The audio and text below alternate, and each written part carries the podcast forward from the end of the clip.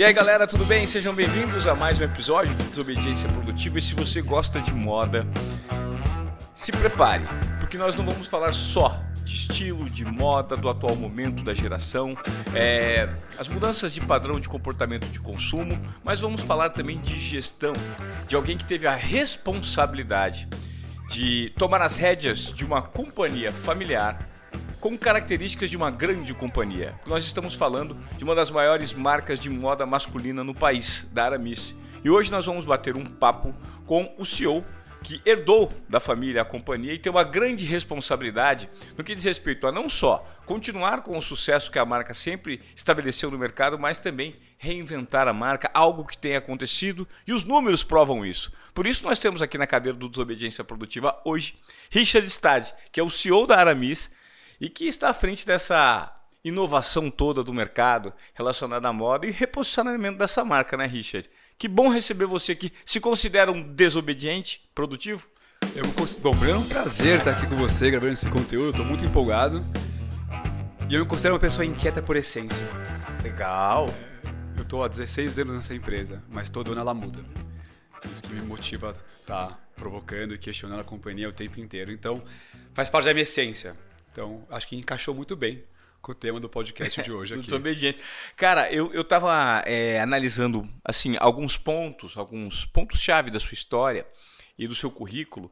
E o que me chamou muito a atenção é que você ocupa uma posição extremamente desconfortável, eu acredito, porque, é, primeiro, a companhia foi fundada pelo seu pai. É, você assumiu toda essa responsabilidade muito precocemente, né, com 29 anos passou a ser o CEO, no momento em que um grande investidor, né, vocês diluíram a companhia para um grande fundo de private equity, que passou a ser dono de 48% da empresa e questionar a sua posição. Então, vem cá. Como é que um CEO com 29 anos, dono de uma empresa familiar, não pode ser qualificado como o filhinho do papai, de repente mimado, que vai estar né, tá à frente de um negócio desse tamanho? Como é que você encarou esse rótulo? Eu sei que é uma pergunta de cara já para desmistificar a sua posição. Bom, de cara, eu tô na Aramis há 16 anos já. Uhum. Eu entrei com 22 anos na companhia, eu entrei no estoque. Então o Henrique, meu pai, falou: Henrique, acabou a faculdade, trabalhou, estagiou na Palme, não é que você tem muito conhecimento, vai pro estoque. Aí eu fiz estoque, controle de qualidade, meio que um trenezinho na companhia. Na época a gente tinha 11 lojas e umas 300 multimarcas. Uhum. E aí, no meio desse processo, é, eu estava três meses na empresa, eu tinha um gerente que cuidava do marketing e das multimarcas, que aquelas lojas que revendem Aramis pelo Brasil. Tá que na época era 70% do faturamento. E ele se incomodou com a minha 70%? entrada. Na época era, é. hoje é 20%. Ele se incomodou com a minha entrada. Aí ele falou, olha, Henri, meu tempo deu. Ele falou, tudo bem. Isso foi em outubro. Janeiro tem a venda para esse canal, você faz a venda, a gente organiza a casa e você sai, beleza? Ele falou, beleza. Aí dia seguinte ele não apareceu. Aí eu fui promovido a gerente de multimarca e marketing. Então, imagina, eu fui rodar 11 mil quilômetros pelo interior do Brasil de carro na mala com o representante para começar a entender o que era esse canal. Legal. E aí depois eu fui pro varejo, que eu adoro varejo, fui estudar varejo, então fiquei um tempão no varejo. Então, entrando na história que você comentou, foi uma conversa que eu tive com meu pai lá atrás e falar, cara, eu quero montar uma empresa grande. E ele tinha vontade de ter uma empresa menor porque eram visões diferentes. Aí depois de muita conversa, eu falei, olha, o mercado de moda está transformando. Está começando a criar grandes grupos. O que não deveria acontecer? A gente vai com uma empresa pequena para média, no mercado em consolidação, eu acho que essa é a forma de um problema. O que você quer fazer? Falei, eu quero trazer um fundo de investimento. Então eu fiquei um ano conversando com ele. E, e, e até esse momento a empresa era 100% familiar? Sim. Tá. E eu falei, olha, a gente tem que fazer esse movimento. Expliquei por quê. Ele falou, Rick, depois de um ano, se esse é teu sonho, ok, eu tenho esses 80 pontos. Se você achar alguém que topa investir, eu topo. Então eu brinco que ingenuidade é uma benção, porque com 28 anos eu fui atrás, peguei um advisor, montei uma apresentação e fui rodar para o mercado apresentando que eu tinha uma visão de construir uma companhia que fosse coerente, com valores e com baita crescimento. Fiz esse roadshow, acabei trazendo assim, um fundo chamado 2B Capital do Bradesco, uhum. mas no meio da negociação eles falaram, olha, você parece um cara legal, até potencialmente competente, mas você tem 28 anos e a gente não tem como julgar.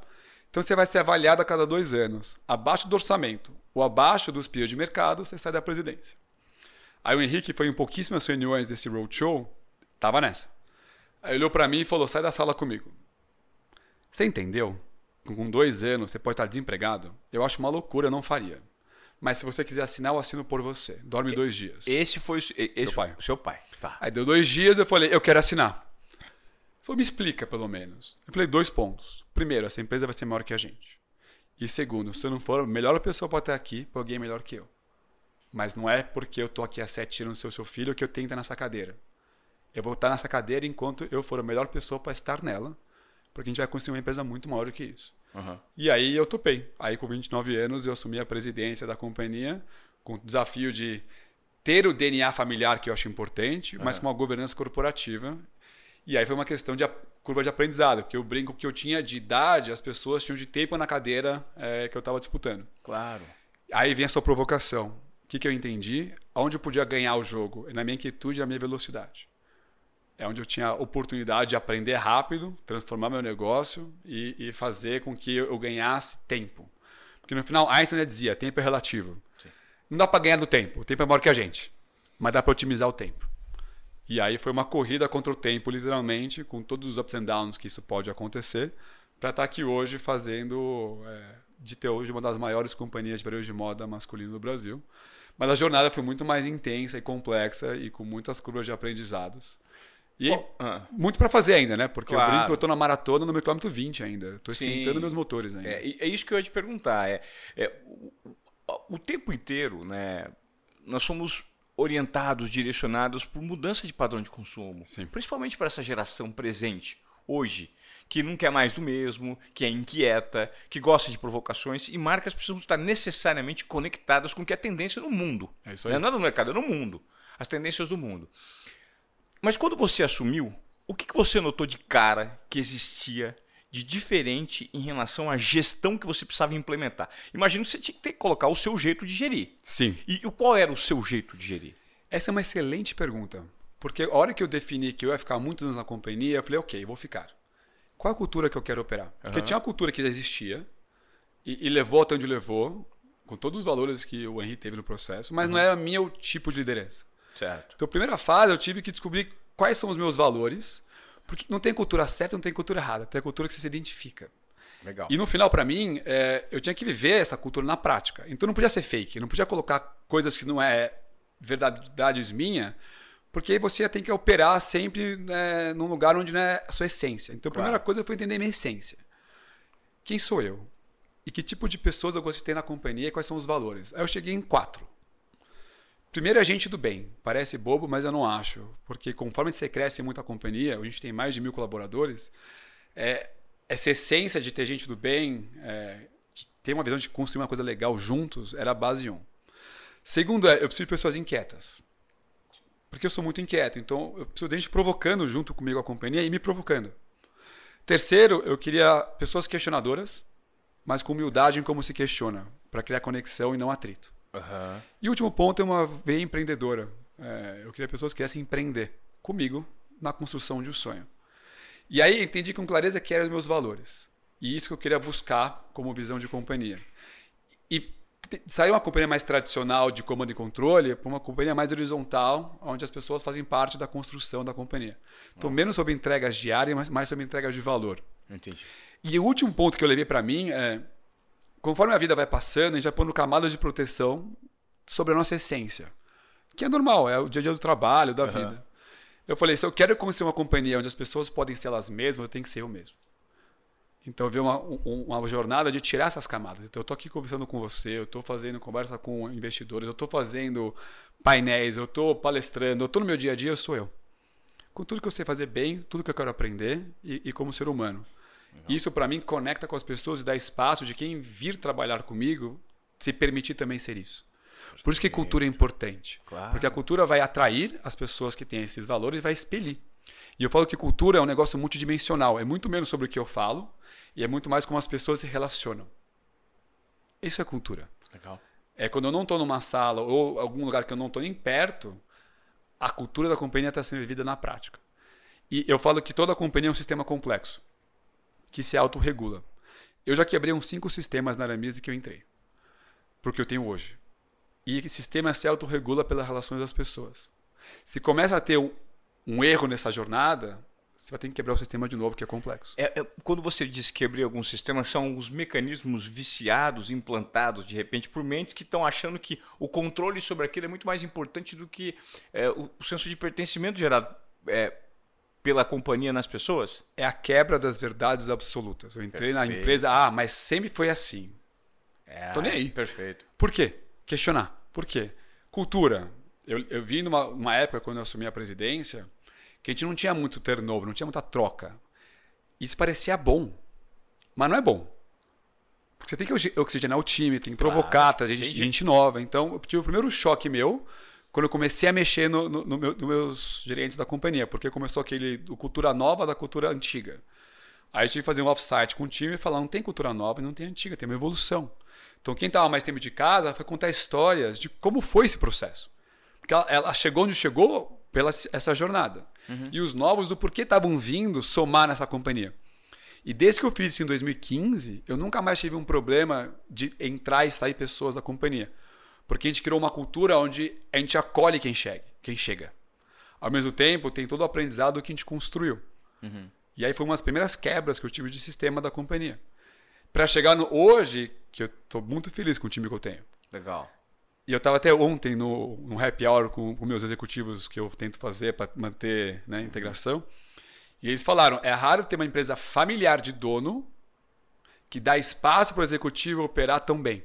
Porque a minha cabeça não é eu sou o dono, eu sou o CEO do meu negócio. Sim. Que tem que montar um time forte, que tem que dar autonomia para ele se desenvolver e a companhia poder crescer. Então, essa é uma mudança de mentalidade de quem veio de uma empresa de dono que é difícil você criar. Porque você, de uma maneira, perde o controle. Claro. Mas você ganha potência. Entendo. Você sabe que eu ouvi um termo recentemente sobre a mudança de paradigma que as grandes companhias vão precisar ter relacionada aos líderes, hum. né? E líderes que às vezes são os donos, porque hoje se você for analisar o CEO, é o Chief Executive Officer, a mudança é para Curator Engineering Officer. Ou seja, você acredita que o CEO hoje ele atua também como um curador de ideias e tem que fazer um meio de campo, levando muito em conta a subjetividade que existe debaixo de você? Tem uma frase do Simon Sinek que eu gostei muito, né? CEO, Chief Executive Officer, CMO Marketing, CTO Tecnologia. O que que CEO faz? E ele falou, tinha que mudar o cargo de CEO para CVO, Chief Vision Officer. Então, o que eu gostei muito da frase que ele trouxe é: quanto mais a companhia evolui, o papel do CEO é trazer a visão do negócio, é trazer as provocações do caminho. Que é um tipo de curadoria, né? Que é um tipo de curadoria de what, o que vai ser o futuro desse negócio. Então, tem um equilíbrio sim numa cadeira executiva de liderança da companhia, mas se você coloca a sua agenda 100% focada nisso, não tem ninguém olhando para o futuro dela. Não tem ninguém olhando aqui a 3, 5 anos o que vai ser desse negócio. E aí veio a provocação do Vision Officer. É quem tem a visão de estar tá questionando quais são os próximos passos da companhia. Então, como você está olhando para o Run, né, que é tocar o dia a dia, como você está olhando para o Grow, que é o crescimento, e como está olhando para o Transform, que é a transformação do seu negócio. E no final, empresas muito, muito grandes, talvez tenha o privilégio de ter um CEO tocando muito mais o, o, o curto prazo uhum. e um conselheiro tocando muito mais a estratégia de longo prazo. Empresas menores não têm esse espaço. Uhum. Então, como você faz isso? Sabendo quem são as pessoas que têm que estar tá tocando operação, quem tem são as pessoas que estão tocando operação mais crescimento e quem são as pessoas que estão tocando também a parte de transformação e equilibrar a agenda das pessoas nesse movimento com rituais. Hum. Então, umas coisas que eu aprendi muito é sobre criar rituais. Rituais constroem cultura e rituais criam disciplina. Porque senão a gente sempre se pega na operação do dia a dia que ela é demandante. É uma de moda, crescendo, complexo, é muito fácil se perder no dia a dia. Então, você não cria rituais para olhar outros momentos do negócio, você se perde na rotina.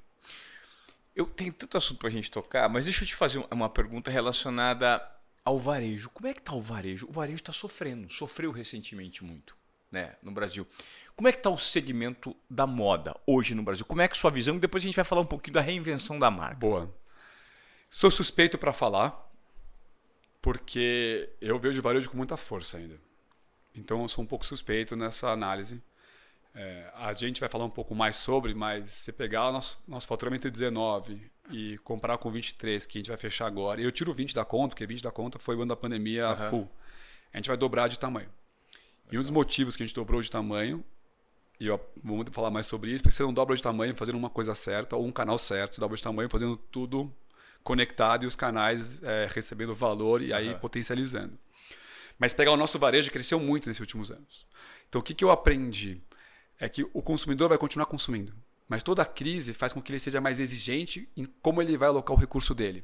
É. E eu não estou competindo com a marca A, B, C, D. está competindo com qualquer coisa que o consumidor queira gastar o dinheiro dele. E havia para um lugar de experiência, de marca, de jornada, para gerar valor. Então, quando eu olho para o varejo, eu acho que o varejo tem ainda um, um espaço de oportunidade muito grande de crescer. Mas também olho para a jornada do cliente, integração de canais, experiência do cliente de uma maneira totalmente diferente. E aí, é, eu entendo que o varejo vem sofrendo, não quero falar que está fácil, não está fácil. É, nunca foi fácil e não vai continuar sendo Sim. fácil. Mas eu continuo acreditando que tem uma oportunidade de evolução tão grande do varejo que tem espaço para consumo. E Brasil é muito grande. Hoje, a gente está com 100, aberta, né? 116 lojas, e vai terminar o ano com 120 lojas no Brasil. E mais de 1.200 multimarcas. Ma maioria, maioria sudeste? Não, Brasil todo. Brasil Esse todo. Um dos maiores orgulhos que eu tinha, uhum. era meu sonho, era ter uma marca nacional. E nacional é nacional. Tá. E em 2018 a gente fez isso. Então, o Brasil é muito grande, o Brasil tem muitas oportunidades. É, então, quando você vai para outros lugares que muitos ainda não foram, você tem uma oportunidade de ganhar share muito grande de mercado. Tá. Então, eu entendo que o Brasil está desafiador, sempre esteve, varejo não é um, é um negócio fácil, mas eu continuo acreditando que o varejo tem muita oportunidade de crescer ainda. O Richard, é, você me fez uma pergunta, né, quando eu cheguei aqui, que eu achei super interessante. Você falou assim: você consome Aramis? Você é usuário da marca? Você conhece a marca? Como você conhece? E eu te respondi de uma maneira muito verdadeira e sincera. Falei, olha, eu sempre consumi Aramis é, lá atrás, quando eu usava uma roupa um pouco mais formal. É, quando a, a, minha maneira de me vestir, inclusive, não tinha se reinventado. Então eu fiquei com aquela memória afetiva que Aramis sempre eram as camisas mais encorpadas, com uma gola, para usar de repente com uma gravata ou com uma roupa social. E recentemente a gente percebeu esse reposicionamento, essa reinvenção na comunicação da marca para o público. Né? Um momento total de, de, transformação, inclusive com o surgimento da Urban. Né, que está aqui, você inclusive vai me dar um presente já, que você já me deu spoiler, né? Tô dá spoiler. Dá spoiler, né? e, cara, como foi esse momento de reinvenção? Como tem sido, na verdade? Sim. Porque eu acho que a reinvenção ela é permanente, né? Porque a gente Sim. tem que estar conectado com o que acontece no mundo. Foi difícil, não foi? Quando você percebeu, te deu um estalo, assim, opa, precisamos de algo novo aqui? Então, é muito interessante essa pergunta, porque algumas reflexões que eu tive no caminho. Primeira, a gente tem 8 bilhões de pessoas no mundo. A gente tem 8 bilhões de mundo, cada um está no seu como você mesmo falou, uma marca já tem 28 anos, na época tinha 25 anos, as pessoas já criam uma verdade sobre a marca, uma percepção sobre ela. Uhum. Então, em 2018, a gente começou um trabalho sutil de mudança. Exemplo, ah, vamos tirar o, o na, da vitrine o costume. São coisas tão sutis que para a gente era uma mudança radical, mas para o cliente não mudava nada. Uhum. E aí veio a pandemia. A pandemia, para mim, foi um choque muito grande, porque a gente crescia é, de 14 a 19, uma média de 14% ao ano. Que eu vou te falar, para o Brasil não é um crescimento ruim, é bom. Claro. Só que o que eu aprendi é que ele era ruim. Porque você não vai pivotar um negócio que vai bem. Você vai pivotar um negócio que vai mal. Uhum. A pandemia, para mim, mostrou todas as minhas fragilidades. Em produto, em comunicação, em tecnologia, em digital. E aí escancarou. Aí, Escancarou, jogou na tua cara, falou, cara, não tô, não tô preparado. Você tinha que olhar. Eu, é. eu olhei para esse lugar e falei, ok, vamos ser realistas? É, a real é essa. Eu olhei no espelho, eu olhei dessa imagem. Eu olhei no espelho e falei, essa é a sua realidade. Eu não sei ainda como a gente vai resolver isso. Mas a gente tem seis meses para virar essa empresa inteira. E não é uma discussão. E eu me coloquei isso como meu desafio pessoal, uhum. junto com o meu time na época. E aí foi interessante que tem a frase do Steve Jobs, né? Connecting the dots, né? conectando os pontos. Uhum. Foi graças a desenhar essa marca do zero em 2018 e 2019, a, Ur a, Urban. a Urban Performance, uhum. que eu aprendi a sentar, desenhar uma marca, posicionamento, logo, comunicação, tom de voz, tudo. Quando veio a pandemia, eu olhei para a Aramis e falei: uh, eu não posso lançar uma marca nova, eu tenho que reconstruir a minha marca. Por quê? Porque ficou claro que tinha um espaço de levar a marca para um casual sofisticado. Então, o que a gente é reconhecido? Por qualidade, caimento, a gente já é reconhecido por isso. Uhum. Só que uma marca tradicional. Sim. E o que, que eu falei? Se eu manter a essência do que a marca tem de credibilidade, eu levar ela para um novo território, eu acho que eu tenho uma oportunidade nova. Então imagine você na pandemia, tudo fechado. Eu saí mexendo em logo, em posicionamento, em sortimento, em comunicação, em layout de loja, em tecnologia, tudo simultâneo. Quando isso? Logo no comecinho? No começo. Um, dois meses eu falei, ah. eu não vou ficar fazendo nada, eu não vou esperar essa coisa passar. Acho que tem uma oportunidade Sim. incrível de transformar meu negócio e eu não vejo um outro caminho senão. Então, hoje, quando te conto os números, a história é muito bonita, mas a real é que na prática foi um caos. Mas e você colocar fogo no parquinho em todas as suas áreas ao mesmo tempo? É porque não tinha garantia de nada, né? E nem como testar. Não tinha como fazer uma virada, vou testar uma loja, estava tudo fechado. E aí foi um jogo complexo, porque eu tinha uma visão.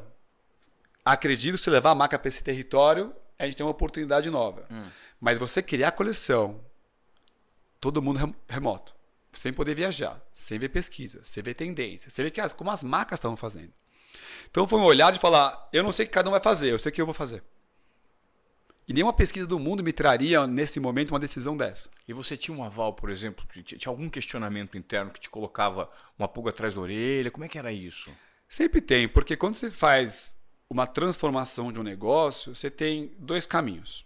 E a real era essa. E o Henrique até brincou comigo depois que deu certo, né? Na hora ele não brincou tanto. ele falou: você jogou um jogo de 50 50. Ou você crescia muito ou você quebrava a empresa. Você não jogou um jogo gradual. Porque não foi só a mudança do logo ou do posicionamento. Foi do time, foi de produto. Foi tudo ao mesmo tempo. E é isso que eu aprendi. Não tem uma bala de prata que você vai fazer que vai ah, transformar o seu negócio é a criar um negócio de escala. Não existe. Não tem aquele tipping point, o ponto da virada, que é uma coisa. Uhum. É uma consistência de muitas decisões complexas, muitas vezes, e básicas também, simultâneas por um caminho, com a inteligência que a certeza que você tem que você não vai acertar. Perfeito. Mas você vai corrigir rápido. Então eu falo pro meu time, a gente pode errar quanto a gente quiser. A gente não pode negligenciar o erro. Feel porque fast. aí a gente vai errar esse negócio. Então foi essa energia de falar, eu não vou aceitar o status quo, eu não vou aceitar que eu tô sofrendo mais do que eu gostaria, eu vou reconstruir meu negócio. E aí foi essa virada que a gente fez e a gente dobrou em três anos. De que, que você perguntou que eu achei muito interessante? Por mais que a gente dobrou a empresa em três anos, que é um baita mérito, porque não é fácil fazer isso, ainda mais em épocas que a gente viveu nos últimos anos, toda vez que eu vou fazer uma palestra, algum evento, eu falo, levanta a mão que é o meu reposicionamento. A minha estatística, que é o Ibope do Rick, tá? Tá. É de 25% a 30%.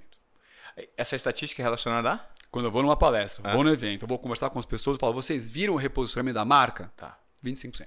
Só 25%. Isso quer dizer o quê? É, é como você olha a vida. E a vida, para mim, é o copo meio cheio. Quer dizer, se a gente dobrou de tamanho e tanta gente não viu, imagina com consistência de trabalho, de marca, de produto, de comunicação, quanto a gente pode crescer mais. Aí veio a pergunta: eu quero dobrar de novo em quatro anos. Três acho que foi puxado, nem era meu business plan desenhado. Uhum. Agora eu quero dobrar em quatro. Para dobrar em quatro, a pergunta que vem na minha cabeça é: o que eu fiz até hoje não é necessário para dobrar de novo. Aí veio uma. Eu adoro, eu adoro frase, né? Você percebeu? Sim. E eu vi uma frase muito boa uma vez de um CEO que falou: faça as perguntas difíceis quando está indo tudo muito bem, para não ter que fazer elas quando está indo tudo muito mal. Vivi as duas experiências, de fazer as perguntas difíceis, momentos difíceis. É muito mais difícil ter as respostas e a clareza da decisão ou como está indo muito bem. Então, o fato de dobrar a companhia de tamanho só me trouxe uma energia e falar, ok, quais são as perguntas difíceis que a gente vai fazer para continuar evoluindo a companhia, para dobrar de novo de tamanho, sabendo que não vai ser com as mesmas ferramentas e mesmos formatos, vão ser novos. Uhum. Porque no final, ainda tem muita gente que tem a lembrança de uma marca tradicional. E eu brinco, se eu vendesse metade metade dos costumes que as pessoas acham que eu vendo, ia ser maravilhoso. Que eu faturaria muito mais. Mas minha faltaria hoje equivale a 7% da meu faturamento. 7%. 7. Ou seja, o tradicional, né, que está ainda no imaginário de muitas pessoas, equivale a 7%. É isso. E aí que é interessante, eu preciso fazer agora um trabalho com o meu time de comunicação de consistência. Sim. E esse tem sido o desafio da marca atual. Porque tem esse espaço, tá claro que tem, uhum. Tem muita gente que não viu e nosso trabalho agora é continuar evoluindo a marca. Isso é legal, a gente acabou de fazer um workshop com muita gente. Era marketing, era VM, era comunicação, era compras, todo mundo debatendo as marcas. Porque a gente evoluiu muito em três anos. Agora está na hora de continuar ajustando o caminho. Não é pivotar de novo, mas é continuar evoluindo a marca com os aprendizados que a gente está tendo e, em cima disso, é, ter essa intenção de evolução. Então, para mim, é, é uma baita oportunidade. Quando você é, implantou esse tanto de inovação, eu imagino que você precisou trazer mentes novas para dentro do negócio, porque a inovação ela sempre vem do elemento externo, né? Às vezes é, aquela força de trabalho que existe ali está meio acostumada com sempre foi assim e tudo mais. e imagino que você teve que ter um investimento em, em mão de obra especializada. É, hoje nós precisamos entender muito de tecnologia porque nós não vivemos mais numa sociedade digital, nós vivemos numa sociedade analítica. O digital é uma realidade. Agora, o que você faz com os dados que você tem para direcionar para onde você vai? Como é que você observou esse segmento e como você investiu é, nessas, nessas mentes para te ajudar nessa transformação? Primeiro, dois pontos importantes de cultura e gestão de pessoas que pode ser interessante. É. A gente crescia 14% ao ano. Então, imagina uma curva dessa. Eu tinha contado pessoas que estavam aqui. Não mais longe disso. Quando você vai crescer 30% ao ano, você tem que contratar pessoas que estão aqui. Isso quer dizer o quê? Se você contratar alguém que está exatamente no momento que eu estou hoje, ou a pessoa é muito, muito inquieta também, ou em dois anos eu vou ter que trocar a pessoa da cadeira. Se eu contratar alguém que está muito longe de onde eu estou na companhia, a Aramis é uma empresa mão na massa. Tem que arregaçar a mão e trabalhar. Tá. Então eu achei meu, meu, meu ponto ideal, que é trazer pessoas que tão à frente do que eu estou hoje, que vai ajudar a companhia a crescer nesses próximos dois anos e essa pessoa vai se desenvolver junto comigo. Tá. E aí eu crio um ciclo mais longo é, com pessoas inquietas que vão somar para a companhia.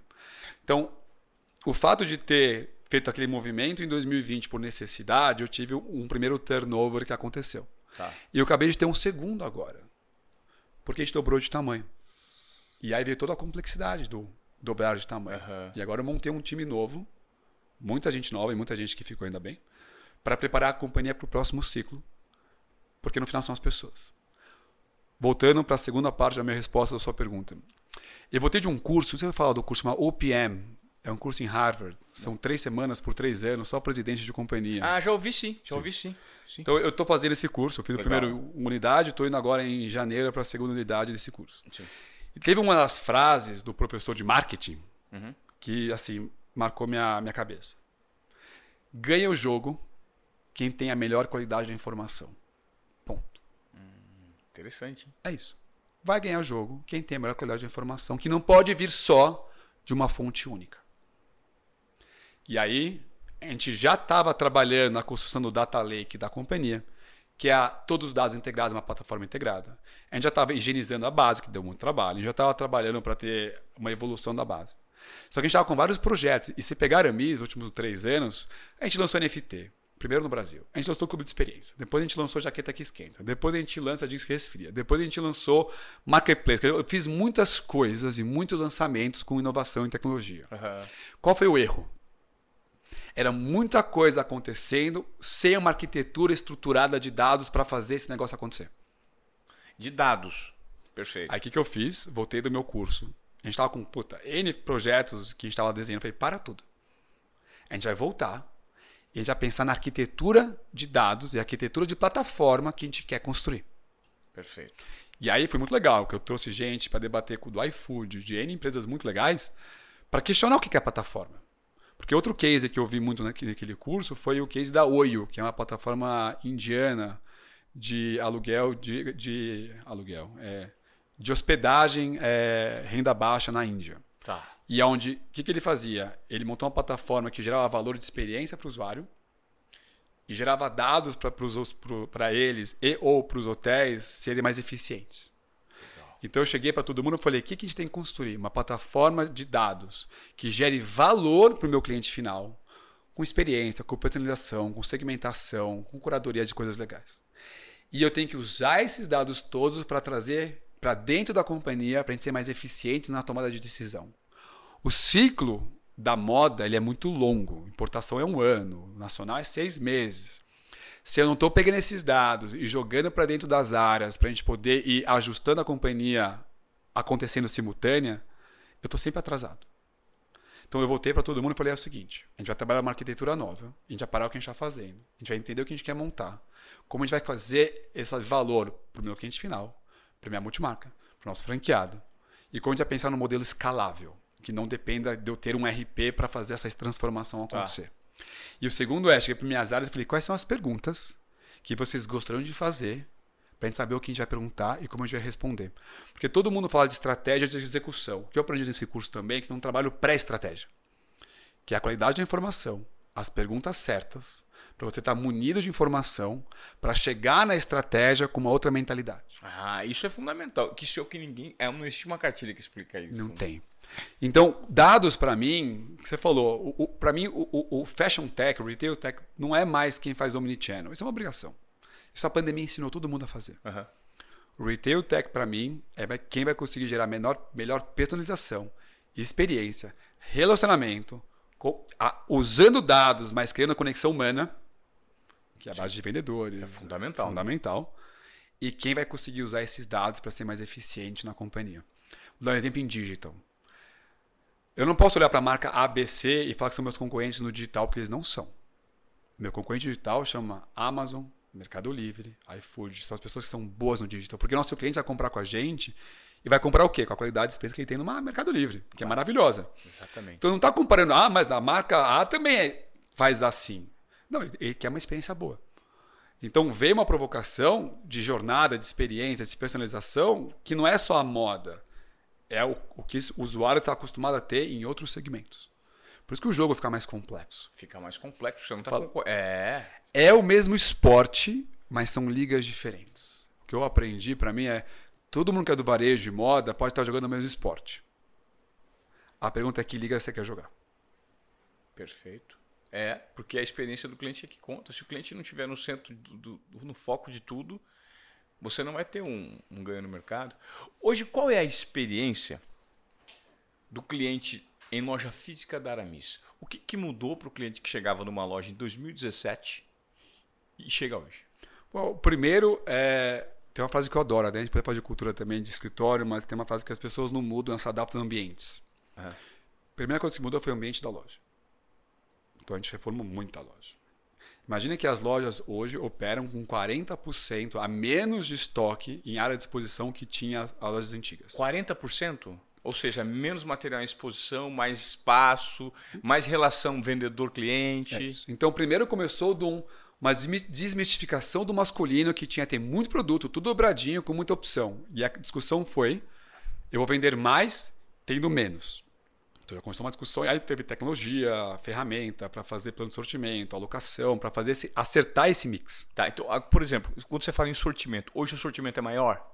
Ele é menor. Menor. Ele é menor. Ou seja, você tem menos variedade, mas você tem mais assertividade nas vendas. É é. E aí o que, que eu entendi? Que no final, o consumidor quando entra numa loja, ele tem um volume de informação que ele consegue absorver e entender. Quando você tem muita informação ou muito produto, as pessoas se perdem. Igual você vai num restaurante. Você tem um cardápio com 50 páginas, você não sabe comer. Não sabe comer. Você tem um cardápio com menos páginas, você vai muito mais direcionado. Era a mesma coisa para vestuário, mas não era óbvio isso. Tanto é que é, tinha gente que falava para mim, Rick, ou você ou eu não manjamos mais de varejo. Porque o que você vai fazer para mim é o oposto que deve de, funcionar a vida inteira. Eu falei, entendo, mas na minha cabeça faz sentido e eu vou testar. Uhum. Então, primeiro, o cliente já vem na loja, já vê uma experiência diferente. Segundo, é a abordagem do vendedor. Outro exemplo interessante. Até 2018, eu contratava pessoas que fossem é, do mercado de moda masculina, que tivesse conhecimento de produto e tivesse carteira de clientes. Perfeito. Aí, tapa na cara, tá? Eu li o livro das Apos, é. do Tony Shin. E foi uma aula para mim, porque como eu estava crescendo muito a companhia, eu queria padronizar a experiência. Então, se o cliente é assim, atende assim, é acolado, e padronizar porque eu queria garantir que a qualidade, a experiência do meu cliente fosse parecida nas lojas espalhadas pelo Brasil. E o livro das Apos me deu um tapa na cara de falar: essa é a estratégia totalmente errada. Qual é a estratégia certa? Você contrata pessoas alinhado aos seus valores, que queira encantar o cliente como base, e você deixa a turma fazer o que eles quiserem para encantar o cliente. Aí fui testar. Fui contratar o gerente da top 2 do Brasil. E eu cheguei pro meu time que é época, minha head de RH e comercial, falei, vamos pra lá praça, vocês vão fazer um, um restaurante, uma puta experiência, não vamos falar marca, vamos vender um puta sonho. E me traz quem for o melhor contador de história e que mais acreditar nessa história. Aí eles me ligaram. Falaram, a gente tem uma boa ou uma má notícia. Vamos pela boa, a gente achou. O que, que pode ser má? É um moleque de 22 anos, da Adidas Originals, que nunca vendeu uma camisa na vida. Falei, é mesmo. Eu falar com ele. Aonde vocês encontraram? Qual foi a praça ou qual foi a marca? Qual- Não, qual foi a praça? Goiânia. Ah. E aí, conversei com ele, falei, me conta a história da Adidas. Não, a Adidas foi fundada, papapá, papapá. Por que o Adidas Boost melhor que o Roca para correr? Não, porque tá, tá, tá, tá, tá, tá. Mas você sabe que eu sou da Adidas Originals, eu vendo a roupa deles. Falei, contrata. Primeiro semestre, caos. Porque eu tinha um time muito bom de venda, com muito conhecimento, e uma pessoa muito nova, de idade e de experiência. Essa loja hoje, ela briga com a top 1 do Brasil. E desde então, eu não contrato mais pessoas que vêm de marcas específicas. Eu contrato pessoas que querem realmente encantar o cliente e contar a nossa história. Então, quem for numa loja hoje vai ver uma diferença de experiência de atendimento. Então, legal falar de tecnologia, muita coisa, mas no final, são pessoas relacionando com outras pessoas, pautado numa cultura de encantamento. A gente tem um NPS de loja muito alto. Eu tenho um ENPS de colaborador de 93%. Porque se eu tenho colaboradores encantados, eles vão encantar. Entendi. Então, primeira base de mudança é essa. Outra, a gente tem alfaiate na lojas há muitos anos por causa da alfaiataria. Eu nunca tirei isso. Por mais que eu venda só 7% de alfaiataria, a gente tem alfaiate em todas as lojas para ajustar a peça do cliente como ele quiser. Então, a personalização de pegar uma camiseta e te ajustar como Na você vai loja. ficar na loja, Que é o que não existe hoje no a mercado. gente tem de um a três alfaiates por loja para atender essa qualidade. Então o cliente vai na loja e fala, puta, eu preciso para hoje à noite. Ok. Porque isso é um benefício de uma experiência de marca. Claro. Então a gente foi evoluindo, ah, ok, CRM, eu tenho outras ideias que a gente está trabalhando com o app do vendedor, para mulher a, a personalização. Tem muita coisa legal sendo desenvolvida, mas no final, o arroz feijão bem feito é tão importante e não é trivial.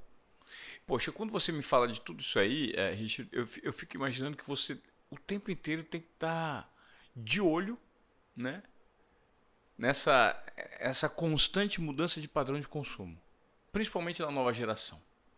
Como é que você faz para se conectar com o que é tendência hoje? Você tem pessoas que estão estudando movimentos do mercado, você é muito conectado, você assiste, você consome digital. Como é que é o comportamento, como é que é o cérebro desse CEO para não ser pego de surpresa nesse, nesse mundo hoje em dia?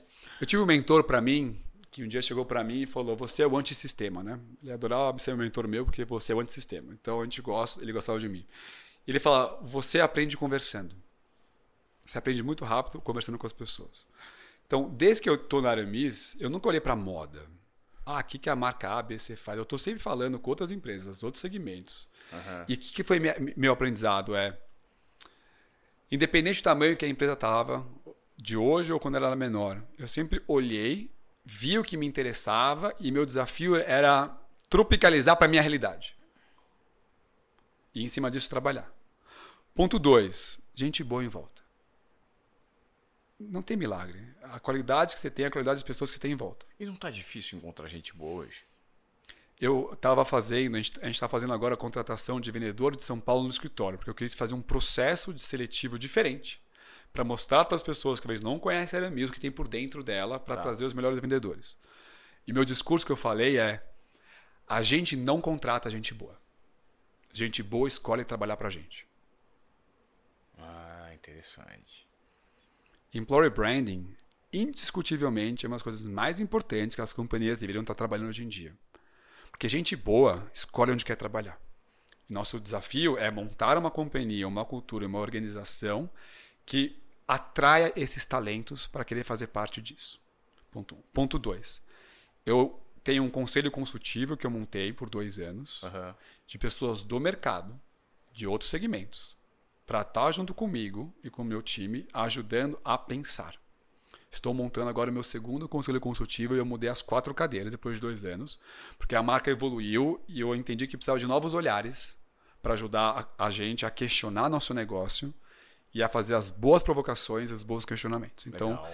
Eu acredito muito no poder de trazer gente de fora para te ajudar a pensar. Outras lentes, né? De outros segmentos, de outra realidade, que vão olhar para o nosso negócio e vão ajudar a, a provocar e a criticar. Então, eu também acredito muito nesse processo. Outro é. Eu, bom, eu gosto muito de podcast e eu gosto muito de Audible também. Então, uhum. eu gosto de consumir muito, porque no final eu estava vindo para cá eu estava ouvindo meu livro Sim. No, no táxi. Porque eu estou aprendendo coisas novas. Legal. E eu gosto muito de biografia, assim. Pessoalmente, eu sou um uhum. cara que gosta de ler biografia. Eu estou lendo, por sinal, agora, a, a, nova biografia do Elon Musk, que acabou de sair. Que é do, do Richard Isaacson, né? Não, do, não é Richard, né? É, é não é Richard, é, é, é Walter, Walter Isaacson. Walter Isaacson. Walter. Que fez Steve Jobs, Leonardo uhum. Então, eu estou lendo essa agora. Tá, tá, tá no áudio? Tô. Tá. Tô, tô no Audible dela. Legal. Eu, eu, eu, eu, gosto muito de biografia porque tem muita história. E eu acredito muito que a gente aprende com as histórias. E hoje, quando você é, olha para tudo isso, esse movimento de transformação, e olha para o cara que fundou, que é o teu pai. Hum. Como é que tá essa relação? Qual que é o feedback que ele tem te dado? E o quanto ele ainda tem o dedo dentro da companhia? Como é que ficou essa relação? Boa. Primeiro, acho que eu falo para todo mundo, né? Acho que o maior ganho que eu tive é, nesses anos de Aramis é a amizade que eu criei com ele. É. A gente trabalhou 10 anos todo dia juntos. Você é filho único? Não, eu tenho minha irmã. Tá. Então, a gente tem uma amizade muito boa. Meu pai é um cara muito pragmático. Então, a hora que a gente fez o roadshow, trouxe um fundo, ele falou, ok, então você é o presidente. O que ele fez, ele ficou mais dois anos no produto, porque a área que não era a minha especialidade, para a gente profissionalizar essa área e, e fazer uma transição boa. Então ele está no conselho desde 2000, assim, somente conselho, acho que desde 2017 mais ou menos. Então a intervenção dele na companhia é muito baixa. O que, que eu tenho com ele? Respeito. Estou sempre contando o que eu estou fazendo. Uhum. Por respeito. Eu ligo para ele, ó, oh, fiz isso, fiz aqui. Mas chegou num, num, momento que mudou tanto o negócio. Não só Aramis mudou, ele fala, Rick, isso chama Aramis, mas por não é Aramis. É uma outra empresa com o mercado está mudando muito rápido. Então, a gente criou uma confiança do, putz, faz aí. O meu combinado com ele é, a gente não tem alavancagem, a gente gera caixa e a gente paga dividendos. O resto, faz se você quiser. Que legal. Então eu criei esse espaço tanto com ele como o meu conselho administrativo hoje em dia, de confiança do... A única certeza que eu tenho é que está tudo mudando. E que eu não tenho todas as respostas para responder para ninguém. Mas o que eu prometo é a inquietude de fazer as boas perguntas e ser ágil, de entender os movimentos de mercado e ser eficiente. Vou dar um exemplo. Quando a gente fez o reposicionamento da Aramis em 2020, parecia uma loucura. A Zenha fez em 21, a Gubos fez em 22, a mesma coisa. Pegou uma marca tradicional, reconhecida por atributos de qualidade Sim. e casualizou para um lugar sofisticado. Mas eu fiz em 20. Aí eu brinco que a diferença é que a gente é menor, então a gente é mais ágil de fazer. É então, quando eu olho a Aramis hoje, eu falo, ok, o que, que eu olho? Eu olho as empresas listadas do Brasil. Então, esse é meu bench. Porque eu, eu brinco que é jogar Champions. A Champions é essa. Sim. Então, eu trabalho para isso. Como eu ganho esse jogo? Que veio a pergunta. Porque o tamanho deles é muito maior que o meu. Então, como claro. eu ganho o jogo? Velocidade. Enquanto tem um bilhão de comitês e coisas complexas para provar, eu tenho meu time de executivos, a gente vai debater, a gente vai testar, a gente vai fazer. E eu não sou mais pequeno, então a gente já tem recursos para fazer tudo que a gente tem vontade de fazer. Uhum. Mas a gente tem velocidade. Então eu falei, a gente tem que curtir as fases da companhia. Hoje, eu acho que eu estou na melhor fase que eu podia estar desse negócio. Que legal. Que é um negócio que já tem escala, já tem tamanho, mas tem velocidade. Senta com a turma, toma decisão, testa as coisas acontecem, testa a tecnologia, faz Sim. acontecer. Então é uma fase divertida. E no final, é, esse negócio é dolorido. Empreender no Brasil não é fácil. Não. Se desenvolver é dolorido. A gente tem que se divertir. No final, a gente tem que estar divertindo o que a gente está construindo. Vão ter dias ruins. Tem muitos dias ruins. Mas na matemática, balança, no final você tem que estar se divertindo muito mais em, em, em construir, porque no final tudo vai passar. A fase vai passar. Claro. E a gente sofre tantas vezes no processo que a gente esquece de curtir. Então, quando veio a aquele dia do espelho do eu vou reconstruir não sei como, eu olhei para mim e falei, ok, eu tenho que me dar um presente, né? O que, que eu vou me dar depois que eu fizer isso tudo acontecer? E o interessante é que nenhum bem material veio na minha cabeça. O presente que me veio foi: você vai ser mais leve com você. Que legal. E olha que interessante, a gente trata as pessoas como a gente se trata. Se eu me tratar mais leve, vou tratar as pessoas em volta de mim mais leve, não só no meu trabalho, na minha casa, com a minha esposa, meus filhos. Então, quer dizer que eu me trato leve todo dia? Não.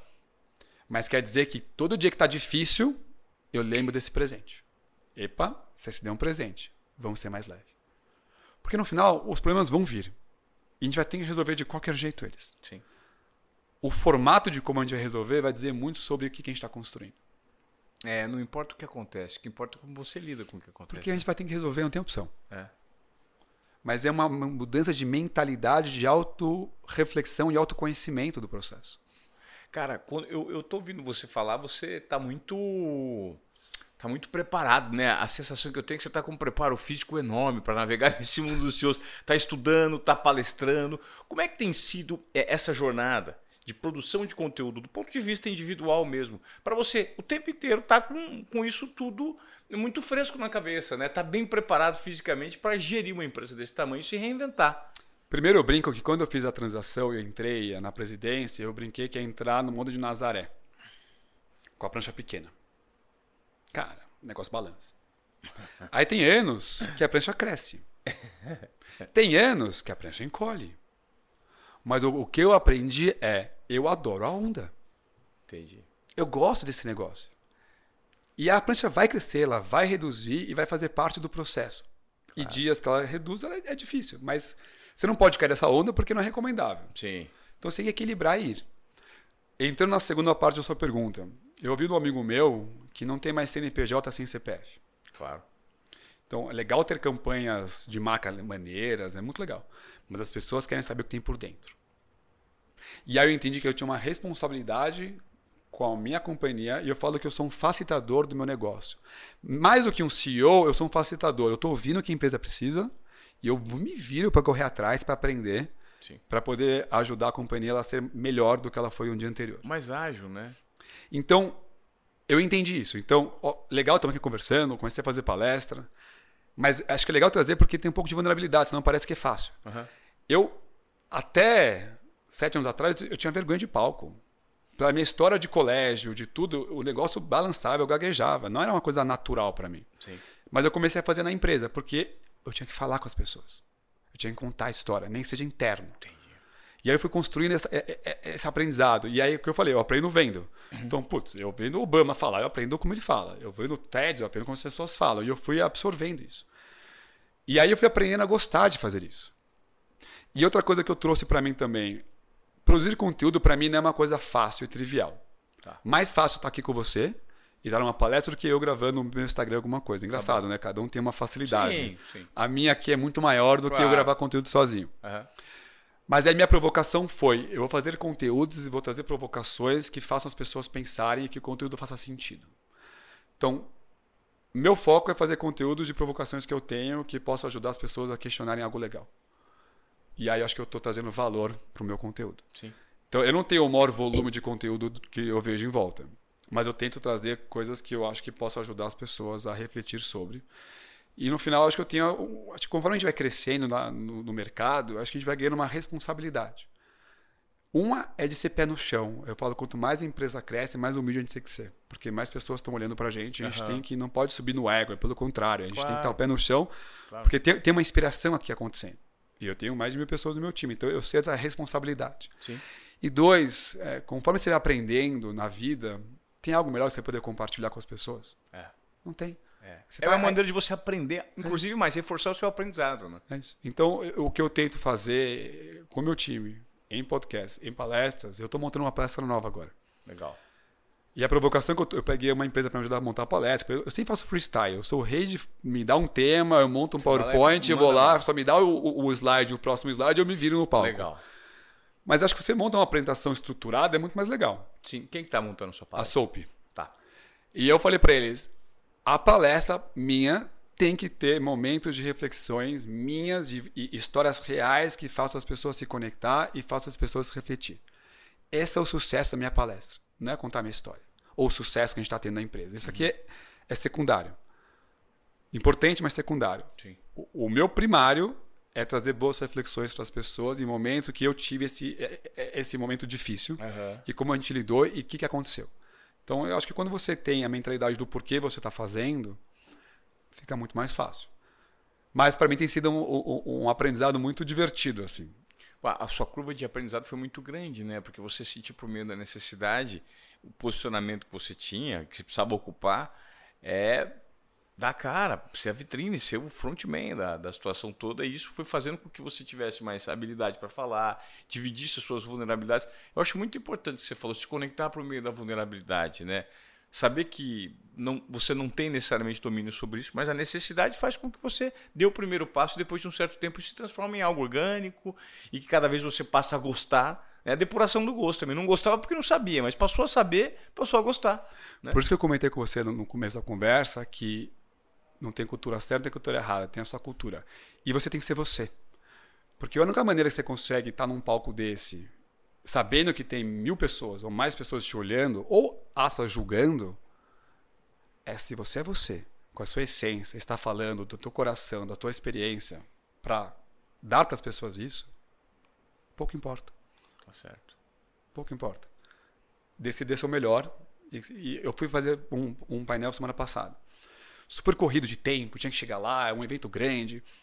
Falei, quanto tempo eu tenho para falar? Eu tenho uma reunião em seguida. Ela falou, não, você pode fazer em tanto tempo e pode ir embora. Eu falei, não, deixa eu te explicar. Eu venho até aqui, eu vou dar o meu melhor. Uhum. Fica tranquilo. Você me chamou para um palco, uma galera me ouvir, eu vou dar o meu melhor por eles. Legal. E aí eu vou embora e vou, e vou me virar no meu tempo. Porque acho que quando você tem essa clareza, eu vou dar o meu melhor para as pessoas, porque eu tô aqui para isso, eu tô aqui com você para dar o meu melhor para a gente poder fazer uhum. um conteúdo que seja muito legal para as pessoas. É isso. E aí é questão de você juntar a sua experiência, seus momentos, suas histórias, suas vulnerabilidades para trazer essa informação. Me fala um pouquinho para a gente terminar, Richard, da estratégia digital que vocês têm usado. Eu tenho percebido que a Aramis tem procurado cada vez mais perfis para gerar essa percepção, construir narrativa a quatro mãos, né, para ganhar cada vez mais mercado, percepção de valor dos consumidores mesmo diante de toda essa transformação. Você falou que, pô, 25, 30% é a percepção do público. Pô, imagino que quando isso chegar a 50, 60, os resultados vão ser outros, né? Essa é a expectativa. Olha que interessante isso. É, primeiro, eu acredito muito em co-criar conteúdos. Outra coisa que eu pedi no curso que eu fiz, que é muito interessante. Você tem os clientes é, fiéis, você tem os compradores, você tem os, os prospects, os potenciais, você tem os céticos e você tem os cínicos. Ok? Uma marca como a nossa, de muito tempo de história, tem uma base cínica e cética. Ah, sim, a marca da alfaiataria. Uhum. Não tem dinheiro de marketing do mundo que você coloque em comunicação que reverta essas pessoas. Ah, a única coisa que reverte um cínico e um cético é quando pessoas loyals, leais da marca, estão falando bem da marca. Então, qual foi a minha estratégia com o meu time de, de comunicação? Quem são as pessoas que. Porque não adianta fazer com quem não gosta da marca. Que se, eu conheço as pessoas que vão fazer trabalho porque eu quero conhecer as pessoas. Eles vão ter que conhecer a nossa história. Porque eles vão ser, de alguma maneira, pessoas fiéis que vão contar essa história. Uhum. E que não é só no digital, é na, no dia a dia. Então, vou dar um exemplo claro. Tem uma pessoa que veio falar comigo faz pouco tempo, fazer uma palestra para ele. Ele falou: Eu não olhava para a Aramis. Porque é uma marca de velho. Mas vieram duas pessoas que eu admiro muito, que numa conversa comigo começaram a elogiar muito você e a empresa. Eu falei: Calma. Se essas duas pessoas estão elogiando ele, eu preciso conhecer ele. E aí eu fui marcar um café com ele, a gente ficou amigo e maravilhoso. Então, o que é estratégia? Pegar pessoas que se conectam com a marca, que no final, você tem duas estratégias. Você pode pegar várias pessoas que falam com o mesmo público-alvo, ou pegar uma coisa muito pulverizada que fala com diversos públicos. Minha opinião é que eu prefiro pegar a base de clientes que eu quero trabalhar, pessoas que eu quero que valorizem a marca, pegar pessoas que estão dialogando com esse público, que têm credibilidade, uhum. co-criar conteúdo junto, que traga essa verdade. Para quê? Para pegar esses cínicos e céticos, que essa é a minha maior base, e fazer com que eles olhem para a marca, dê oportunidade de conhecer. Então, hoje eu tenho o Carl Raymond como trend hunter da marca, faço campanhas muito grandes de topo de funil com ele. Tá. Ele não vai provavelmente converter essas pessoas. Ele vai trazer uma percepção, opa, Aramis, Caoa, que eles estão fazendo, é collab, é coisa legal, isso que é legal. Mas quem vai reverter isso são as pessoas que têm uma audiência menor, não. com credibilidade e que estão falando de verdade Sim. sobre a marca. Então, do produto. É isso. Eu preciso trazer pessoas que eu admiro, que admiram a gente, para a gente estar tá próximo, para co-criar conteúdo, para trazer verdade, para falar no mercado, Para aí sim a gente mexer com essa massa de pessoas que dinheiro do marketing nenhum meu vai reverter. Então, quando eu tenho 70% da minha estatística pessoal de pessoas que não viram reposicionamento, de novo, não tem uma bala de prata, não é só fazer isso. É fazer topo de funil, é fazer claro. comunicação. Sim. Eu trabalho muito com inovação de produto. Então, eu tenho uma jaqueta que esquenta com power bank e aplicativo. Eu tenho um disco que resfria. Vou ter uma jaqueta no dia dos namorados ano que vem com tecnologia. Então, o que eu entendi? Topo de funil, campanhas grandes. Produtos icônicos, comunicações inteligentes, que mostram para o consumidor a funcionalidade do produto e ah. o homem quer ver funcionalidade. Pessoas legais que gostam da marca e que dialogam com a gente.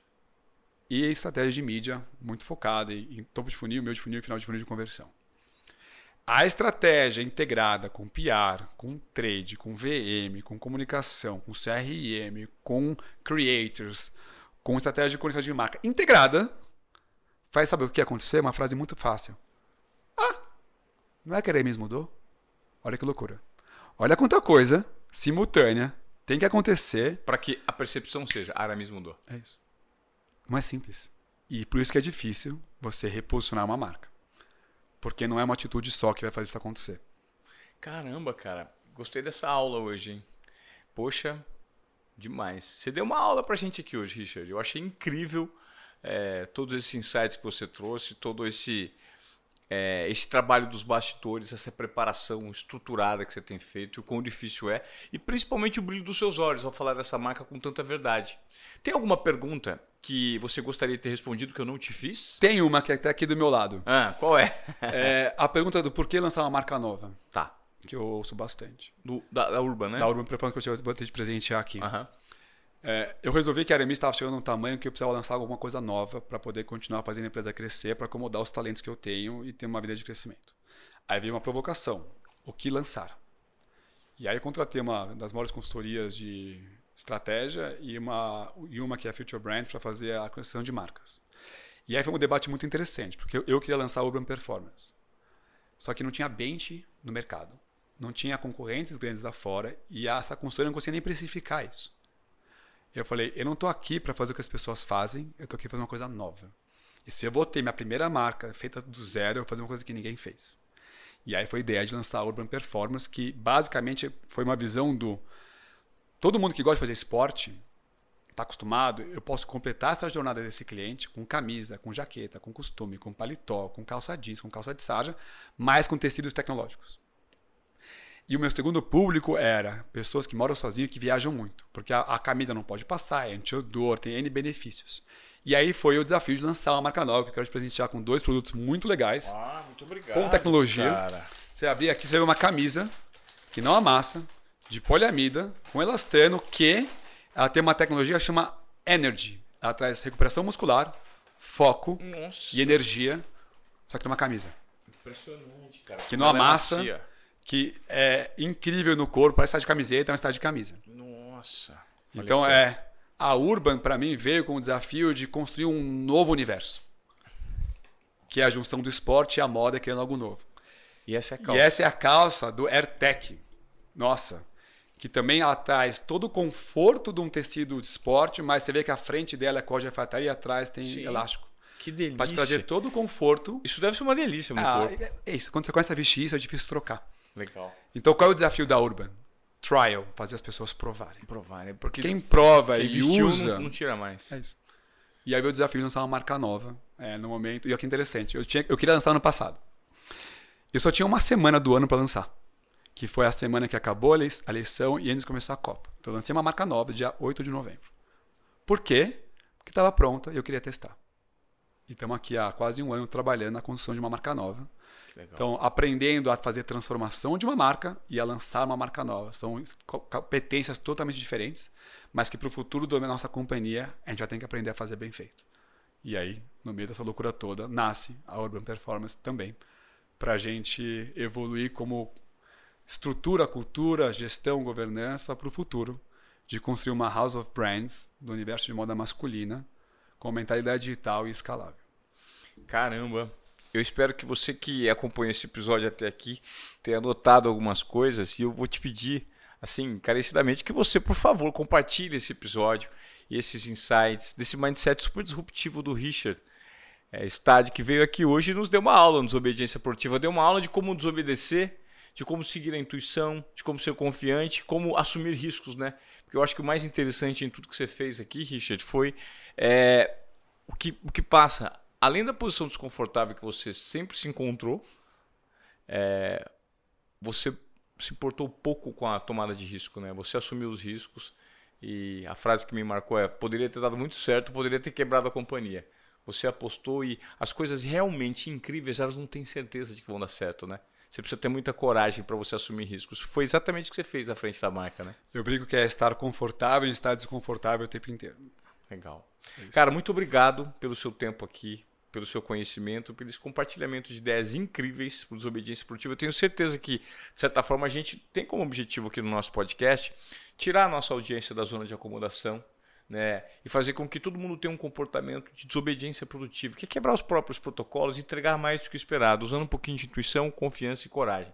Que eu acho que é exatamente o que você teve nessa sua jornada, nessa trilha de realizações à frente de uma grande marca. Obrigado, cara. Obrigado pelo convite. Adorei estar com vocês. Espero que vocês gostem bastante, tenham bons insights e boas reflexões Legal. nesse nosso podcast. Valeu. Até a próxima, hein?